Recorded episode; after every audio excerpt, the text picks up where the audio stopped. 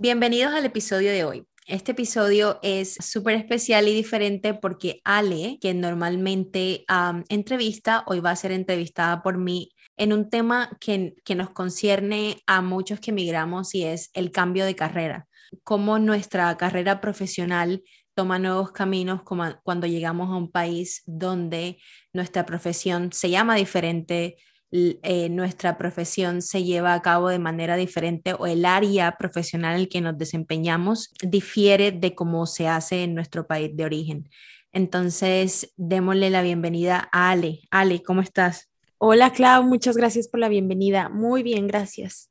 Bueno, Ale, entonces hoy ah, voy a empezar preguntándote o pidiéndote que nos hables sobre ti. ¿Qué hacías en México? Bueno, primero, ¿qué estudiaste en México y esa es, eh, educación que tuviste en la universidad, a qué camino profesional te llevó en tu país de origen? En mi caso, yo he sido una persona que ha hecho muchos cambios ah, a lo largo de mi vida y yo inicié estudiando una ingeniería, ingeniería en telecomunicaciones y electrónica. Y como a mí siempre me gustaron los números, yo disfruté bastante ese primer semestre. El segundo semestre era más enfocado a la parte de electrónica y telecomunicaciones y ahí yo sentí una desconexión. Ahí fue cuando yo me di cuenta que realmente no era lo que lo que yo quería estudiar y más bien para mí fue como el momento de reflexión y de darme cuenta que no no me veía yo en el futuro haciendo algo relacionado con esa ingeniería. Entonces tomé la decisión de cambiar de carrera y enfocarme en lo que yo siempre había querido, que eran los números. Entonces empecé a buscar cursos para estudiar eh, actuaría o matemáticas y desafortunadamente no encontré. Entonces em, empecé a estudiar finanzas. Terminé la carrera de finanzas. Eh, terminando la universidad encontré un trabajo eh, en, en, una, en un área que era bursátil lo cual era muy bueno porque mi carrera estaba muy enfocada también al área, al área bursátil. Trabajé mi último semestre de la universidad ahí y después eh, encontré un trabajo en esta área de finanzas también, que es más enfocada como a contabilidad. Pero yo me daba cuenta que tampoco era lo que más me gustaba, entonces decidí estudiar inglés en Canadá y al regresar a México yo sabía que quería hacer un cambio. Entonces no estaba tan segura qué era lo que quería hacer, pero yo sabía que ya no quería estar en finanzas y que quería trabajar en una empresa de tecnología. Encontré un trabajo en un área que se llama eh, Business Development, que es un área comercial, eh, ventas, para una empresa de tecnología que tenía oficinas en México, pero que la sede estaba en, en Silicon Valley. Eh, y después me cambié a otra ciudad en México y empecé a trabajar para otra empresa y ahí me desempeñé en el mismo puesto. Decidí renunciar a ese trabajo para venir a Australia. Yo ya tenía tres años de experiencia en business development, en estrategia, parte comercial. Entonces yo sentí que yo ya tenía como, como una carrera Ok, entonces si yo quisiera resumir hasta ese momento todavía en México, entonces diríamos que tú tenías experiencia, iniciaste con una experiencia en finanzas, luego te, y, y, en estos grandes corporativos, pero luego dijiste quiero irme a una empresa más asociada con tecnología y eso te llevó a empezar la experiencia en business development. Entonces al momento que decides venir a Australia en ese momento, tu fuerte estaba en empresas de tecnología y en el área de business development. ¿Es eso correcto? Correcto, así es, así es, Clau. Perfecto. Entonces, teniendo en cuenta eso, ¿qué pasa? vienes a Australia y qué pasa porque uh, yo sé, Ale, que acá viniste y empezaste con unos estudios de maestría. ¿Cómo, cómo, fue, cómo fue ese cambio? Pero también, ¿qué, qué fue, ¿cuál fue la base para escoger el tópico de tu carrera, de tu maestría? Claro. Bueno, como yo trabajé para estos startups de tecnología, yo sabía que lo que a mí me gustaba era trabajar en empresas de tecnología, pero yo tenía este interés también de emprender. Entonces, yo busqué programas que estuvieran enfocados en innovación y que estuvieran enfocados en emprendimiento. Y así fue que empecé a estudiar una maestría en em-, emprendimiento e innovación en la Troff University. Y mientras yo estaba haciendo la, maestría, yo también estaba buscando trabajo profesional porque para mí era eh, súper importante poder continuar esa carrera profesional en Australia. Que al ser nueva ah, en el país, no conocer cómo funcionan las cosas acá, no conocer ni siquiera dónde uno puede encontrar trabajo, em, empiezan todos estos retos. Entonces, lo que yo hice fue em, hacer mis búsquedas y yo empecé a buscar en business o sales development, que era lo que yo hacía. Y empecé a ir a entrevistas. En algunos lugares me hacían como un trial donde yo iba y tenía que hacer como una prueba. Y las pruebas, fue, fue en esas entrevistas donde yo me di cuenta que en realidad yo, lo que yo hacía antes en México y, y en mi experiencia anterior, era muy diferente a lo que se hacía aquí en Australia. Y en el sentido de esa diferencia era porque acá en Australia se hacía mucho llamar por teléfono a las personas como, como así de la nada y yo no disfruto hacer ese tipo de trabajo, ¿no? Entonces eh, era para mí muy estresante que me decían tienes que llamar, no sé, 20 personas, 30, 50 personas al día y tratar de vender eh, este producto. Entonces acá era lo, lo único que encontraba y en el, después de ir a varias entrevistas y de ver cómo era el, el, tipo de trabajo y de, de verdad definir que yo no quería hacer eso, decidí entonces enfocar mi búsqueda a algo relacionado a mi maestría. Ok, yo sabía ya que iba a tener que hacer un cambio otra vez de finanzas a business development, ahora a algo más. Em, entonces yo decidí, bueno, tengo la maestría que me soporta, es una maestría en, innovación, vamos a ver qué encuentro en áreas de innovación. Y así fue que empecé a buscar trabajo en innovación y encontré un trabajo que, si bien la descripción del puesto, perdón, el título del puesto no era necesariamente innovación, la descripción del puesto hablaba mucho de emprendimiento y hablaba mucho de innovación. Entonces decidí aplicar y ahí fue donde hice mi tercer eh, cambio de carrera porque el, el, puesto se llama Growth Hacking. Entonces, Ale, en esa parte de la historia y teniendo en cuenta todo lo que nos has contado, si tuvieras que darle dos consejos a las personas que están, que están en Australia o que están en cualquier otra parte del mundo, que se dan cuenta, que se están dando cuenta que no saben muy bien cómo su carrera se llama acá o dónde buscar cargos relacionados con su carrera, ¿qué consejo les darías? Dos consejos para iniciar esa búsqueda. Claro, el primer consejo que yo les daría es que lean las descripciones de puesto, que las analicen muy bien, porque yo creo que en mi desesperación de tratar de encontrar un trabajo profesional en mi área, yo me enfocaba más en el título del, del, puesto, Business Development, y no tanto en la descripción. Y la descripción es la que te dice realmente qué es lo que tú vas a hacer. Entonces yo creo que el primer consejo sería estudien, estudien muy bien las descripciones de puesto y traten de imaginarse en ese puesto, ¿no? Y la otra es que si la descripción, porque puede pasar que la descripción no sea tan clara o tan específica, es que si pasan a una entrevista, hagan preguntas. ¿Qué voy a hacer en el día a día, por ejemplo? Eh, ¿Cómo se ve un día en el trabajo? ¿Qué tendría que hacer yo? Me van, en mi caso, por ejemplo, de Business Development, yo soy la que tiene que hacer el contacto o, o, o, es que la empresa recibe muchos eh, requests y a lo mejor soy yo, pero ya es como mucho más warm y no tan eh, out of the blue, ¿no? Contactar a las personas. Como hacer esas preguntas para entender qué es lo que requiere el puesto, yo creo que es esencial eh, y, sería mi consejo. Ok, entonces, Ale, eh, llegas a ese momento en que cambias de business development o bueno, eh, va de business development a growth hacking. Y cuéntanos cómo fue ese cambio, cómo, cuál fue esa diferencia entre lo que hacías en México a esto nuevo que encuentras acá y que además se ajusta a la maestría que estabas haciendo en innovación y emprendimiento. Claro, ahí en realidad para mí el término growth hacking no, no me hacía mucho sentido. Cuando yo aplico, yo tuve la fortuna de que esta, este trabajo que yo encontré era un entrenamiento y un trabajo. Me daban un curso de, que duraba seis meses. Durante el primer mes yo iba literalmente como si fuera a la, a la escuela iba a aprender. Y entonces en ese primer mes iba de 9 de la mañana a 5 de la tarde a aprender, como si fueras al colegio. Y entonces fue ahí donde yo me di cuenta lo que era growth hacking, porque entonces ya nos compartían eh, como en la escuela, te dicen, ok, bueno, listo, eh, vamos a hablar de marketing digital y cuál es el, eh, no sé, por decir algo, el, el, funnel de marketing, ¿no? Y cómo empieza y cómo es que vas moviendo a los usuarios para que al final hagan como algún, no sé, compren o lo que sea que tengan que hacer.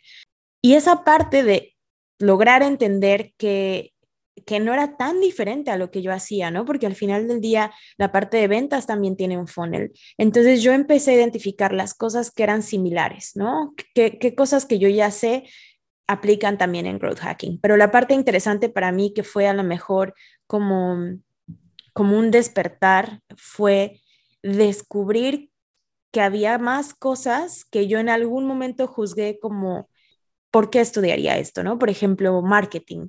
Era algo que yo era como cuando yo estudié la, la, carrera, era, estaba muy de moda, ¿no? Estudiar, bueno, le llamamos marketing también en México o mercadotecnia, y yo nunca entendía por qué, por qué la gente quería estudiar eso. Y cuando yo empecé a estudiar hacking, fue para mí como muy interesante porque era algo que yo nunca voluntariamente hubiera elegido. y para mí fue un mundo nuevo, pero tan interesante que empecé a, a, a buscar cómo especializarme, cómo aprender más.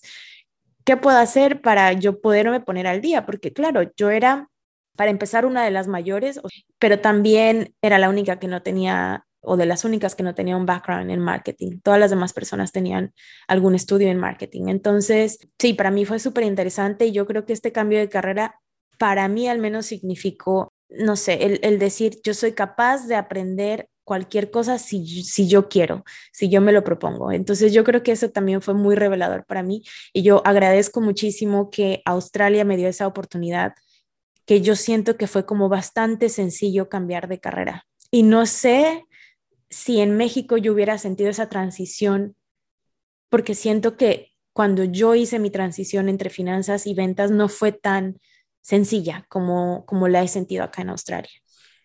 Mira, Ale, que creo que mencionas, mencionas varias cosas importantes aquí y la primera es que yo creo que a veces tenemos muchas predisposiciones y, prejuicios en la vida y a veces nos pasa eso con las carreras, ¿no? En México decías como, ¿qué es esto de marketing? La gente, ¿por qué estudia esto o demás? Pero acá, a veces cuando viajamos, cuando migramos, cuando nos vamos lejos de casa, nuestra, nuestra perspectiva de muchos temas se abre y logramos, logramos ver cosas con diferentes ojos. Y yo creo que eso es importante. Yo creo que es importante para todos los que no estamos en nuestro país de origen que nos abramos a las posibilidades, porque a veces venimos con, con, con este pensamiento muy cerrado acerca de ciertos temas y uno de esos temas puede ser la profesión en la que me voy a desempeñar o el campo en el que me voy a desempeñar y definitivamente hay cosas eh, en, el, en el campo profesional que se manejan diferente dependiendo del país en el que estás. Y otra cosa que mencionas muy importante es, y, lo, hemos, ah, lo hemos visto nosotros en, la comunidad, que las personas dicen, es que me da miedo porque quiero hacer un cambio de carrera, pero no sé nada, no tengo el conocimiento, no tengo el entrenamiento y tú mencionas algo súper importante, yo puedo aprender si me lo propongo. Yo era consciente de mi edad, de la edad de mis compañeros, yo necesitaba entrenamiento. Entonces, hablemos un poco de los cursos y, de los entrenamientos que tú has tomado para hacerte una experta en, en, Google, en Facebook, en todas estas cosas relacionadas con marketing. Claro, no, yo creo que yo en algún momento me sentí en desventaja, ¿no? Por, por la edad, me sentí en desventaja porque yo no tenía esa, esa eh, experiencia al, al, menos académica, ¿no? O sea, yo, yo no estudié eso, yo no tengo experiencia eh, en marketing en ninguno de mis trabajos, si bien he convivido con esas áreas, no es algo que yo vea profundamente. Entonces yo creo que para mí lo principal fue identificar del curso que era como bastante general y nos daba una visión muy global de todo lo que es el marketing digital. Para mí lo importante fue identificar qué fue lo que más disfruté, porque yo sabía que si iba a ser un cambio de carrera, yo tenía que disfrutarlo.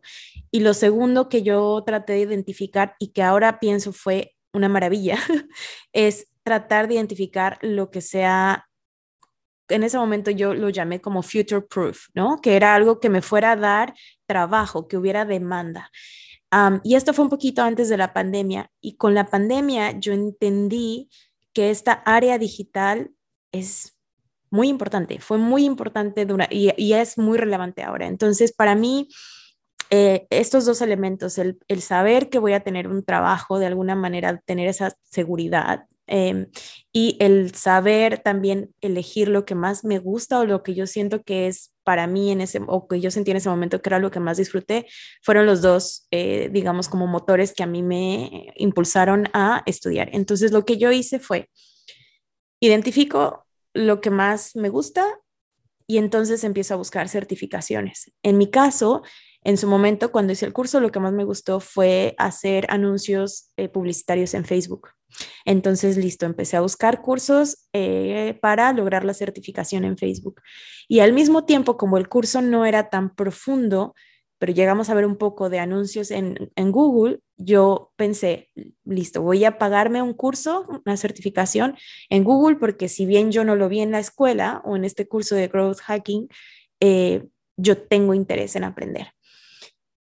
Y curiosamente, bueno, me, empecé, a, empecé, a, trabajar sobre todo en proyectos que incluían Facebook, anuncios en Facebook, pero curiosamente después encontré un trabajo en haciendo eh, anuncios en, Google, por lo cual yo no tenía experiencia real, eh, mi experiencia era a través de una certificación, un curso, ir a una escuela, y ha sido muy interesante para mí porque porque yo creo que esas son las oportunidades que te ofrece Australia también, ¿no? El no tener suficiente experiencia, pero tienes estudios y vas a aprender.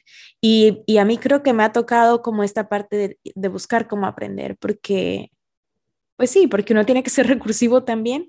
Entonces, claro, uno puede preguntar al jefe, uno puede ver en internet, uno puede tratar de conseguir más certificaciones y es esa constante como como ese constante recordatorio de que podemos ser lo que queramos, ¿no? Y podemos aprender lo que queramos y la cuestión es dedicarle tiempo y hay esfuerzo y hay muchas veces también es, un, es una inversión en dinero, ¿no? No solamente en tiempo. Gracias, Ale. Yo creo que, yo creo que es súper importante esto que dices de, bueno, primero identificas qué te gusta y luego yo creo que esa es la base, porque si a ti te apasiona y te gusta algo lo suficiente, y quieres construir una carrera en eso, entonces estás dispuesto a invertir energías, tiempo y dinero. ¿Por qué no invertir tu dinero en algo que luego te va a permitir encontrar un empleo en el área que quieres. Entonces, esto, no, esto nos lleva como a una reflexión súper importante para las personas que nos están escuchando y quieren hacer un cambio de carrera en donde quiera que estén. si vas a hacer un cambio de carrera, pues valdría la pena que fueran algo que te guste, ¿no? Porque probablemente a partir de ahí, debido al cambio, viene un proceso que puede ser más lento para otros que ya están en ese campo y que va a requerir, por ejemplo, inversión de dinero. Eh, y a veces nos pasa que por las diferentes condiciones migratorias y porque estar eh, lejos de casa no es fácil, no nos atrevemos a hacer esa inversión, pero se nos olvida que estamos invirtiendo en nuestro futuro y obviamente la educación en, muchos países y cuando eres migrante no es, lo, es, costoso, pero es una inversión en el futuro, o sea, es una inversión en, en, encontrar un empleo que luego te va a dar más recursos. Y yo creo que eso es eso es súper importante cuesta mucho invertir energías, tiempo dinero en algo que no te gusta. Por eso yo creo que de las cosas que has dicho, lo más importante es, ok, identifique un área que me apasiona, entonces vale la pena hacer ese cambio. Ah, aprovechando, Ale, que estamos hablando de todo esto del cambio de carrera, además de todos estos, vamos a llamarle aspectos técnicos, también está este lado emocional, ¿no? ¿Cómo, cómo describirías tú cómo fue ese proceso emocional de decir, ok, ya tenía una carrera en México, pero llegué acá, decidí estudiar algo diferente y voy a apuntarle a otra cosa? ¿Cómo, digamos que una estrategia o algo que tú utilizaste también para ese momento en donde llega el miedo o, la duda o no se consigue trabajo y uno se desespera. Mm, sí, muchas gracias por esta pregunta porque yo, o sea, si yo respondo con completa honestidad, para mí fue un proceso muy duro el cuando yo tuve que decir, listo, voy a tener que hacer otro cambio de carrera porque definitivamente esto de Business Development en Australia es diferente. Para mí fue muy duro porque siempre encontré difícil explicar cómo fue que cambié de finanzas a ventas.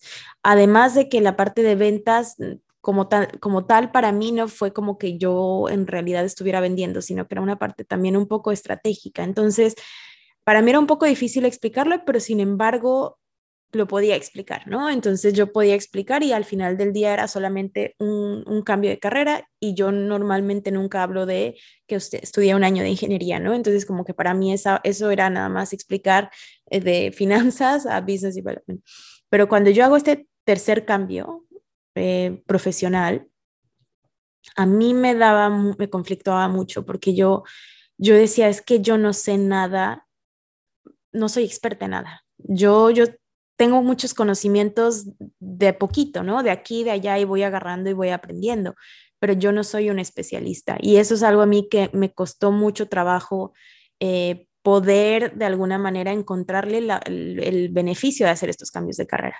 Hasta que un día de verdad yo me puse a analizar y yo dije, bueno, yo tengo una carrera en finanzas que me dio este sustento analítico y este sustento de números.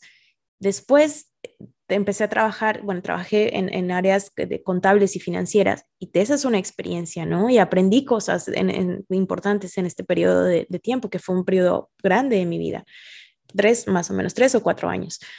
Después, por tres años trabajé en Business Development. Okay, ¿Cuáles fueron los skills que yo desarrollé en estos tres o cuatro años que estuve trabajando en, estas, en esta área comercial? Y ahora ya llevo casi un poco más de dos años dos, años y medio en, esta parte de, marketing digital, para mí ahora es como casi como si yo fuera un unicornio. es como, yo sé hacer todo esto y lo sé hacer bien. Y entonces esto tengo para ofrecer a ti, empresa. Y yo no, lo, yo no lo reflejo como si fuera una desventaja. Yo siempre pongo la experiencia que yo he tenido como una ventaja. Y eso fue algo que yo tuve que trabajar porque anteriormente yo sentía que tenía que dar explicación de por qué había hecho todos estos cambios de carrera. Y ahora para mí es como estos cambios de carrera me han llevado hasta donde estoy y además, o sea, en conocimiento, en, tema de conocimiento.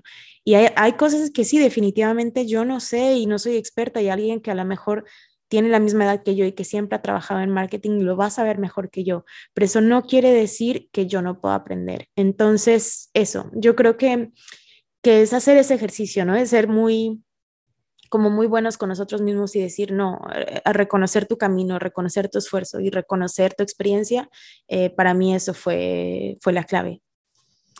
Yo, yo, creo que ahí es como ver el, el vaso medio, medio vacío o medio lleno, porque tú puedes decir, no, es que como, como he hecho todos estos cambios y he estado en este cargo en el otro, al final eh, no sé nada. Son muchas áreas y al final no soy el experto en nada. O lo puedes ver como he tenido diferentes experiencias y esto es bien importante. Cada experiencia de cada área me ha dado un skill que se transfiere a la otra o que, la, o que se fortalece y eso es lo que, y eso, así es como voy a perfilarme, ¿no? para la búsqueda de empleo. Y yo creo que eso es súper importante, sea lo que sea el área en el que estén. A veces se nos olvida que primero traemos experiencia de casa, ¿no? Que somos nuevos en el mercado del país en donde estamos, pero no somos nuevos en el mercado laboral. La mayoría eh, eh, de nosotros llega a Australia o cualquier un país nuevo con experiencia en nuestro, en nuestro país de origen. Entonces a veces primero se nos olvida la experiencia y todas las habilidades que desarrollamos en nuestro país de origen. Y luego, también a veces, como dices, no somos tan buenos con nosotros mismos y en lugar de hablarnos bonito y de decir, bueno, tengo estas habilidades, creo que nos concentramos mucho en, en, en, quizá en, lo negativo o, en lo que nos hace falta, ¿no? Eh, Ale, entonces, ah, ya con, con, todo esto que nos has contado y, y además que has venido ¿sabes? Buscando diferentes cargos y aplicando a diferentes áreas.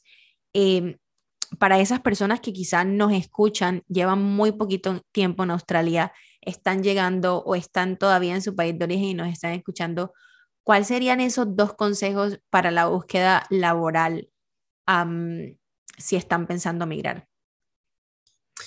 El primero que yo les daría es que usen LinkedIn. Eh, es una herramienta que yo la usaba en México, pero no al mismo nivel que la usé en, que la he usado en Australia. Entonces, el primer consejo sería, si no tienen LinkedIn, saquen su perfil profesional en LinkedIn, actualícenlo. Eh, a través de, LinkedIn ustedes pueden hacer también búsquedas de, trabajo, eh, pueden conectar con más personas.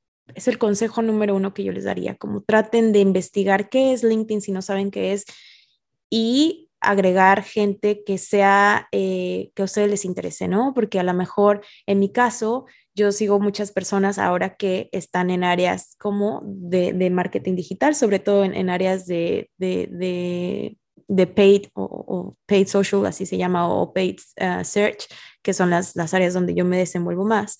Entonces, mi consejo es lo mismo. Si eres un contador, empieza a buscar gente que esté con ese perfil que a ti te gusta. Y si, y si lo tuyo es, aparte de ser contador, te gusta, eh, busca, busca personas también en esa, en esa área. Em, y mi segundo consejo sería que no tengan miedo de hablar de su experiencia profesional en su país. Yo creo que nos hemos dado cuenta a través de GALS en Australia, los, los programas que hemos hecho de, de, de GALS Tribe, que muchas, muchas de nosotras tenemos ese miedo. Es que yo no tengo experiencia. Y es una mentira, ¿no? Muchas de nosotras y muchos de los inmigrantes que vienen a, otro país ya tienen una experiencia en su país. Cualquier tipo de experiencia, trabajaron un año, trabajaron dos años, trabajaron diez años, veinte años. Esa es experiencia. Y yo creo que un error grave es que sentimos que al momento de emigrar tenemos esa pérdida de, de, de alguna manera de nuestra alguna forma de, hasta de nuestra identidad. Entonces yo creo que e, es, es hacer esa conciencia y decir, no, yo tengo esta experiencia profesional en mi país, la voy a honrar. Voy a honrar esta experiencia y la voy, la voy a mencionar. Voy a mencionar todos los logros que tuve y no la voy a tratar de enterrar porque yo creo que mucha gente hace eso. Entonces, esos serían mis dos consejos para las personas que ya sea que quieran venir a Australia o, que estén en otro país o que estén en ese proceso de, querer salir de su país, em, reconocer, reconocer que tenemos experiencia eh, y, y, pues portar esa experiencia también con orgullo. Eso que dices es súper importante, Ale. Primero, LinkedIn, bueno, LinkedIn es, es oro. Eh, yo lo he experimentado personalmente y además creo que es la herramienta que te puede también abrir los ojos si no estás muy seguro de a dónde quieres ir porque si, por ejemplo, ya sabes que acá en Australia tu carrera em, está más enfocado, por ejemplo, a growth hacking, tú simplemente pones esas dos palabras en LinkedIn y te aparecen cargos o ofertas de trabajo relacionados con esa área, perfiles de personas que trabajan en esa área, a publicaciones relacionadas con esa área. Entonces es como Ah, yo me puedo, yo siempre lo digo, me puedo gastar horas en LinkedIn porque es como que te abre la ventana a un montón de conocimiento de posibilidades que tú no conocías y puedes conectar o simplemente seguir a personas que están haciendo lo que tú quieres hacer en un futuro, que tienen el cargo que a ti te gustaría tener trabajando en proyectos en los que a ti te gustaría estar relacionado o trabajando en empresas en las que te gustaría. Entonces, las personas que están haciendo un cambio de carrera nos están escuchando o no están muy seguros qué quieren hacer o simplemente están buscando empleo, dediquen, dedíquenle un tiempo a LinkedIn porque ahí pueden explorar mucho y sobre todo conocer a ver qué están haciendo los otros. Eso conecta con lo que yo quiero hacer. Y, y lo otro que dices, sí, definitivamente ah, venimos, ah, inmigramos con muchos miedos, pero de nuevo, la experiencia que tenemos en nuestro país es es importante, así sea un año, porque también pasa mucho que la gente dice, no, es que, es que solo trabajé un año después de que me gradué. No importa, un año, un año de experiencia es, es experiencia. Y yo creo que a veces eh, quizá eh, eh, por el miedo, sí, no llevamos, no, no, no, no llevamos con nosotros esa experiencia, sí, con orgullo y, y siendo conscientes de que nos dio habilidades. Y yo creo que eso es súper importante. Entonces, vamos a cerrar con una pregunta. Ya, bueno, ya hemos mencionado obviamente que Ale es de México. Ale, si alguien te dijera, eh, Ale, ya mismo lo que quieras, lo que quieras con relación a comida mexicana, puedes tenerlo ya en tu mesa y tienes que escoger solo dos cosas. ¿Cuáles escogerías? Dos cosas para comer propias de la, sí, de la cocina mexicana.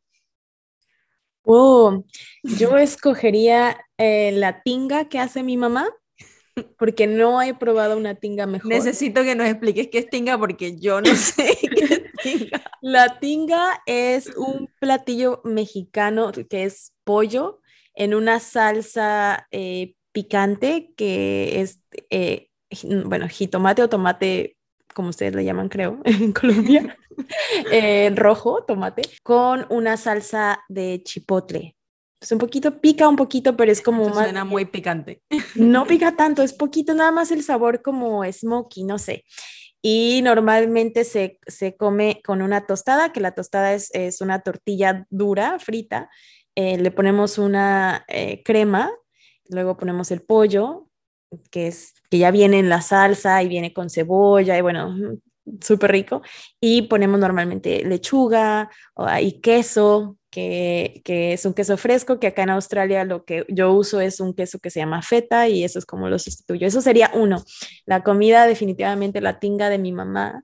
Y lo otro sería, yo creo que mole. Y el mole es un platillo típico de, de Oaxaca eh, que es en base a muchos tipos de chile. Es, es, un poco difícil de explicar, pero también tiene chocolate y tiene este sabor más o menos dulce. Eh, y también va con pollo y es muy, muy, muy rico. Entonces esos dos platillos yo serían los que elegiría. Estoy segura que los mexicanos que nos van a escuchar van a estar como, necesito esos dos platillos ya. Ale, muchísimas, muchísimas gracias por acompañarnos, muchísimas gracias por, por todos tus consejos. Eh, y nada, esperamos que, que, las personas que nos escuchan, todo lo que, lo que hemos conversado uh, sea de ayuda. Muchas gracias, Clau. Y sí, ojalá, ojalá sea de ayuda si quieren hacer un cambio de carrera eh, o si están simplemente buscando trabajo en el exterior, eh, esperamos que estos consejos sean, sean de utilidad.